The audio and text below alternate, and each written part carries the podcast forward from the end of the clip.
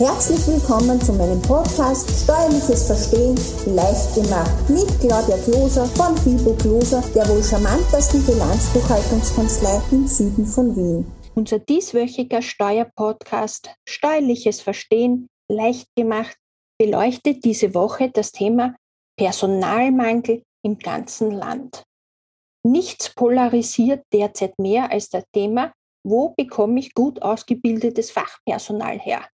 Einmal heißt es in den Medien, es gibt eine Rekordarbeitslosigkeit, dann wiederum heißt es, es fehlen Mitarbeiter in den diversesten Bereichen. Was stimmt nun? Corona hat unsere Arbeitswelt vielfach durcheinandergewirbelt. Auf der einen Seite ist vielen Dienstnehmern klar geworden, dass sie sich eine andere Arbeitswelt wünschen. Corona hat viele Branchen schlimm durcheinandergebeutelt. Wer möchte schon als Dienstnehmer in einer Branche arbeiten, welche schlecht bezahlt, als auch teilweise sehr schlechte Arbeitszeiten hat? Viele sind dadurch in andere Berufe abgewandert, wo die Kurzarbeit oder gar eine Arbeitslosigkeit nicht so ein Thema war. Eines ist definitiv klar, beziehungsweise sollte man sich dessen bewusst sein. Heute geht man meistens nicht mehr mit dem erlernten Beruf in Pension, sondern erlernt zwei bis drei Berufe bis zum Ruhestand. Ein Ausruhen auf einen irgendwann erlernten Stand ist da nicht. Passt das derzeitige Arbeitslosensystem noch in diese Zeit oder hat es bereits ausgedehnt? Ich für meinen Teil denke, dies gehört neu angedacht. Wenn jemand aus Alters wegen oder wegen langer Krankheit gekündigt wurde, dann sollte dieser nicht getriezt, sondern in den Arbeitsmarkt langfristig integriert werden.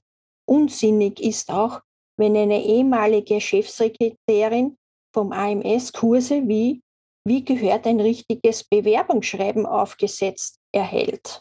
Da frage ich mich, ob das Sinn macht. Dies habe ich leider bei einer ehemaligen Arbeitskollegin gesehen. Wieso sollte heute jemand arbeiten, wenn er 1100 oder 1200 Euro vom Amt erhält und dann noch geringfügig 500 Euro auf ewig dazu verdienen kann. Wo ist hier der Anreiz zum Arbeiten gehen zu, gegeben? Hier ist meines Erachtens der Ansatz nicht mehr adäquat gewählt. Arbeit sollte sich lohnen und nicht andersrum. Was müsste sich generell ändern? Klug handelt definitiv der, der sich selbstständig aus eigenem Antrieb heraus weiterbilden. Wieso sollten immer alles die Unternehmer stemmen? Ich erlaube mir jetzt, dies frank und frei herauszusagen da ich meine Ausbildung immer selbst finanziert habe, nämlich weil es mir wichtig war und weil es mich weitergebracht hat. Ja, ich habe viele Zeit meines Lebens in Lehrseilen verbracht, aber es hat mich auch weitergebracht. Was sich auch ändern muss, ist die Einstellung mancher Arbeitgeber oder Vorgesetzter.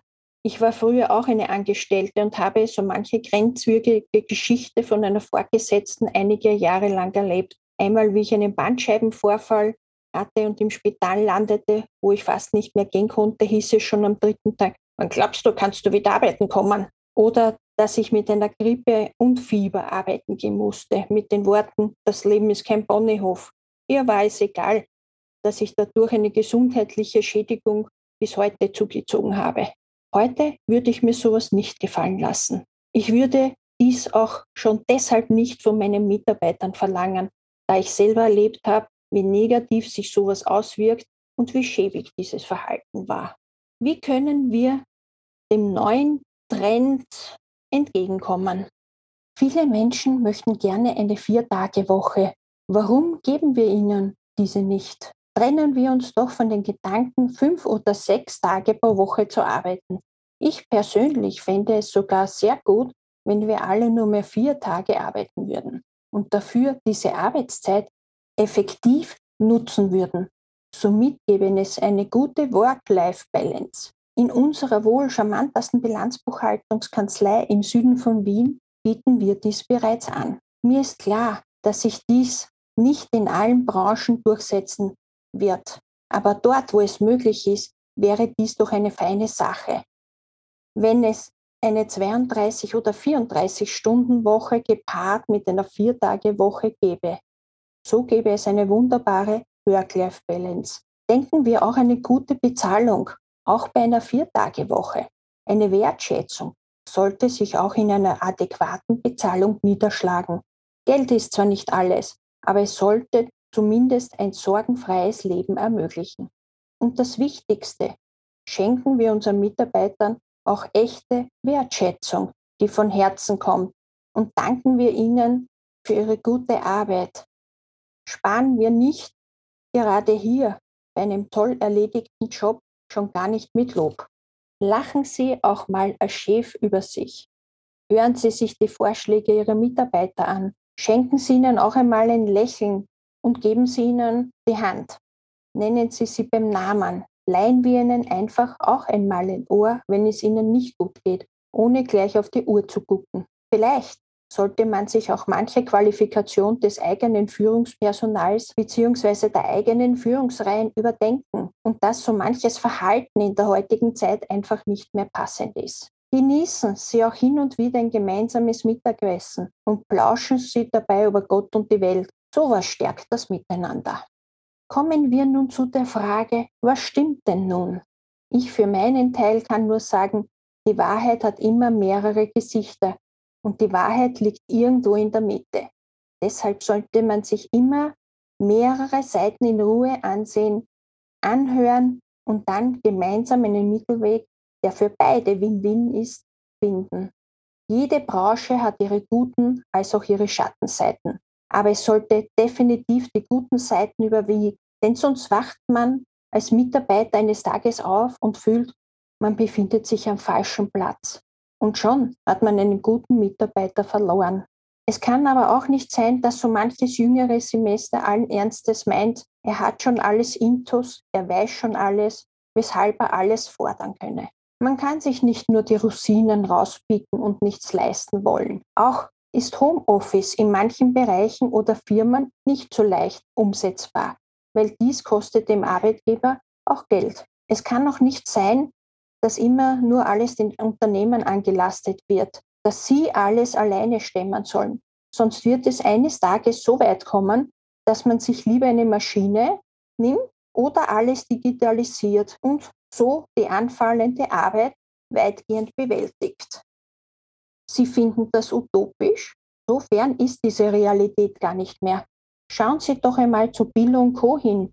Dort haben schon seit Jahren die Self-Scanner-Kassen Einzug gehalten, wo der Kunde alles selbst scannt und sich der Konzern somit die Anstellung von Mitarbeitern spart oder vielleicht sparen musste, weil er kein Personal findet. Es gibt nicht nur mehr Roboter in der Industriefertigung. Es gibt bereits Brandlöschroboter, Servierroboter, den Kochroboter von Mole Robotics. Mittlerweile gibt es schon den zweiarmigen Roboter Balthasar, welche in der Kosmetik- und Wellnessindustrie individuelle Kundenwünsche selbstständig herstellt. Oder denken Sie an den freundlichen Assistenzarzt-Roboter CareObot, welcher heute schon vis ärztliche Visiten abhalten könnte, als auch Medikamente vorschlagen kann. Vor 100 Jahren befanden wir uns in der Industrialisierung.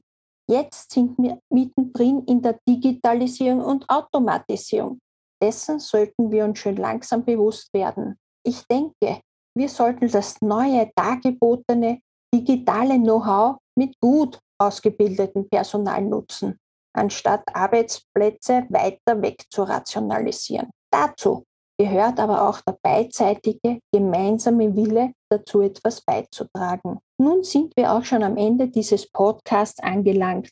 Ich hoffe, der Podcast war für Sie wieder sehr informativ.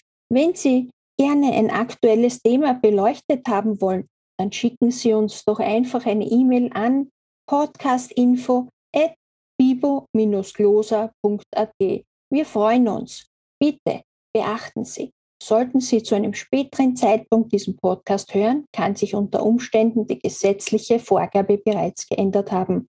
Sollten Sie diesbezüglich Fragen haben, können Sie uns gerne eine E-Mail zusenden an podcastinfo at fibo-gloser.at. Herzlichst Ihre Claudia Gloser von Fibo Gloser, der wohl charmantesten Bilanzbuchhaltungskanzlei im Süden von Wien.